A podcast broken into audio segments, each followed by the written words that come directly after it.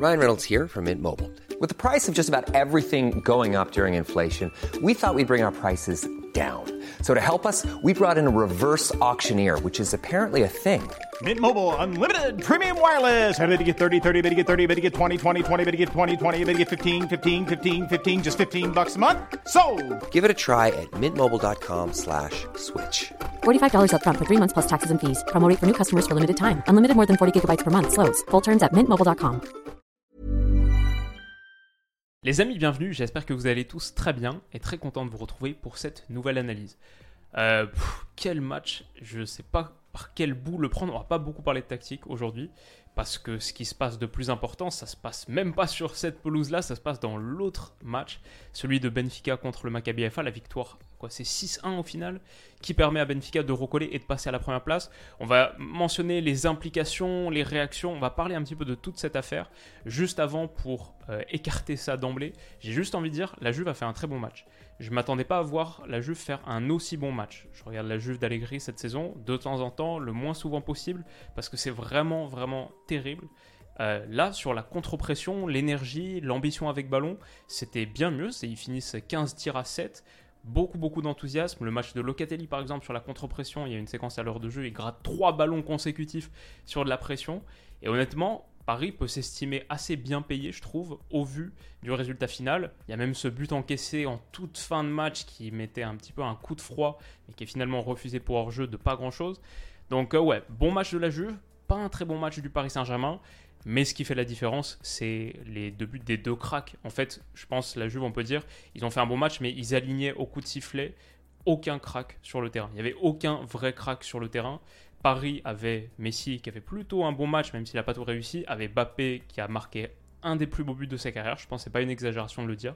Cet enchaînement, euh, petit pont sur sa première touche, résister au retour du défenseur et envoyer une frappe de l'extérieur de la surface poteau rentrant incroyable. Et Nuno Mendes, son entrée, bon, moi c'est un de mes joueurs préférés en ce moment sur la planète foot. J'ai envie de dire le meilleur latéral gauche du monde. C'est, ça se joue à peut-être euh, et le Portugal est bien servi parce que Cancelo, Nuno Mendes, c'est vraiment vraiment pas mal. En tout cas, ouais, euh, le PSG a fait un nettement moins bon match que la Juve, j'ai trouvé sur la production, mais à la qualité individuelle, il y a juste, euh, c'est sans commune mesure par rapport à, leurs adversaires du soir. Donc le PSG l'emporte in fine, fait le taf, euh, termine cette campagne de Ligue des Champions avec 4 victoires, 2 nuls, et invaincu en Europe, et est, sauf erreur, la seule équipe en Europe invaincue toutes compétitions confondues. Parce que Naples a perdu contre Liverpool hier. Donc euh, ouais, c'est dur de reprocher grand-chose à ce Paris Saint-Germain. C'est pas comme le match qu'on analysait, celui de l'Olympique de Marseille hier, où tu as les occasions pour tuer Tottenham, tu le fais pas, tu changes d'attitude, de physionomie, enfin pas tu, pas vous, pas moi, mais eux, ils changent de physionomie et d'attitude au retour des vestiaires. Donc ouais, eux doivent s'en vouloir. Là, le Paris Saint-Germain, tu peux pas vraiment raisonnablement dire ouais, mais il fallait gagner par 3 buts d'écart parce que c'était dur d'anticiper ce qui allait se passer dans l'autre rencontre, la victoire de Benfica. Je crois que c'est c'est 6-1 finalement contre le Maccabi Haifa. Je regardais en plus en double écran sur la toute toute fin quand je savais qu'il y avait 5-1 et qu'il suffisait d'un but pour que Benfica reprenne le lead, reprenne la première place. Et j'ai vu cette frappe dégainée à mi-distance extérieure de la surface de Joao Mario, une vraie dague, un vrai coup de poignard qui permet donc à Benfica de prendre les commandes du groupe, de finir premier. 4 victoires et 2 nuls pour les deux, 16 buts pour et 7 contre pour les deux. Dans leur confrontation directe, ce qui est plus important d'ailleurs que la différence de but absolu, bah, match nul sur les deux matchs. Donc ce qui fait la différence, si je ne me trompe pas, c'est les buts à l'extérieur. Et là, en en passant 6 en Israël, ouais, ça fait une grosse, grosse diff. Et finalement, le PSG, bon, doit regretter de ne pas avoir fait le job contre Benfica peut-être, et de ne pas en avoir mis plus à, à, Maccabi, ce qu'il ce qu'il fallait absolument faire.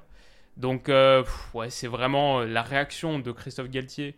Euh, on le voit sur la dernière minute dire en fait il faut jouer le coup à fond.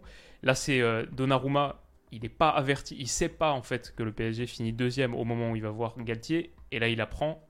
Ouais, ça c'est quand même un, moment de, euh, de caméra assez, euh, assez particulier. Marquinhos aussi. Donc, ouais, c'est vraiment, j'ai senti. c'est le scénario que personne n'avait vu venir. Et on a vraiment senti le coup de froid sur le banc parisien et l'inquiétude chez Christophe Galtier. Et je pense, c'est ce qu'on va voir, que c'est une inquiétude qui est extrêmement bien fondée parce que le Paris Saint-Germain, du coup, finit à la seconde place de son groupe et va jouer forcément un premier de groupe dans quelques mois, en février, pour les huitièmes de finale. Les premiers de groupe, ça peut être Naples. Porto, ce serait sans doute le meilleur tirage. Pas facile, mais le meilleur, parce que sinon, Bayern, Tottenham, bon, peut-être ça joue entre Tottenham et Porto en gros, mais sinon, Chelsea, Real Madrid, Man City, et ça peut pas être Benfica donc. Ouais, il y a vraiment. Euh, si c'est Naples, si c'est le Bayern, si c'est Man City, si c'est le Real, si c'est Chelsea, ce Paris Saint-Germain invaincu toute compétition confondue, avec une MNM qui renaît, qui est en train de faire un, début de saison pas parfait, on est d'accord, il y a encore quelques inquiétudes, quelques lacunes, c'est le PSG, bien sûr tout sera jamais parfait, mais qui fait quand même un gros gros début de saison. Euh, en fait, cette première partie, on peut même pas vraiment dire, alors que la Coupe du Monde se profile là, on peut même pas vraiment dire que c'est un succès si tu finis à la seconde place de ton groupe et que tu vas tomber, tu as de grandes chances de tomber contre un Cador dans quelques mois. Donc euh, ouais, c'est finalement un retournement de situation assez inquiétant. Euh, c'est, j'ai envie de dire, et je l'ai pas dit encore, bravo à Benfica. Benfica qui a fait une phase de poule mais extraordinaire. Moi, c'était à quelques secondes que le groupe termine exactement dans l'ordre que j'avais prédit. J'avais dit Paris 1, Benfica 2, Juve 3, Haïfa 4. Mais qui voyait Benfica finir premier de cette poule? C'est vraiment un super super job contre le PSG. À chaque fois, ils ont tenu tête et sortent invaincus. Bon, à l'image du super taf qu'ils font, mais c'est assez, euh, assez fantastique. Et du coup, ouais, pour le PSG, ça va forcément être compliqué, alors que les secondes groupes étaient quand même nettement plus abordables, que ce soit Francfort, Dortmund, Leipzig, Bruges. Attention à Bruges, hein, ils sont pas mal, mais ils étaient meilleurs quand même sur la première partie de cette phase de groupe. Euh, Liverpool qui finit bien, mais c'est pas le Liverpool des dernières années non plus.